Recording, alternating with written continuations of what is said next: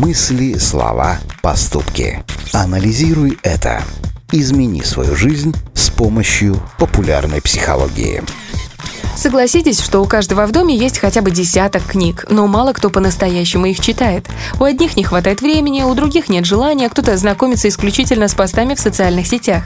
Однако большинство из нас забывает, что чтение книг приносит весьма ощутимую пользу. И вот о чем идет речь. Вспомните человека, которого вам приятно слушать и с которым хочется все время общаться.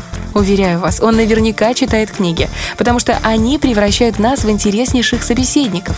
Благодаря книгам мы обогащаем свой словарный запас, наша речь становится более легкой и яркой, и в ней появляется немало неординарных и необычных мыслей. А еще книги учат нас понимать других людей, ведь на страницах мы проживаем жизнь героев, следуем за ними и смотрим на все их глазами. Это идеальная возможность развить в себе воображение и побывать в самых разных обличиях. По сути, книги — это лучший способ для развития эмоционального интеллекта.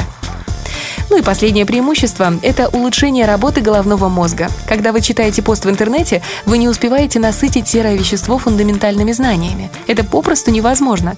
Однако 400 страниц книг дают объемную и взаимосвязанную информацию, которую можно прочувствовать, прожить и пропустить через себя.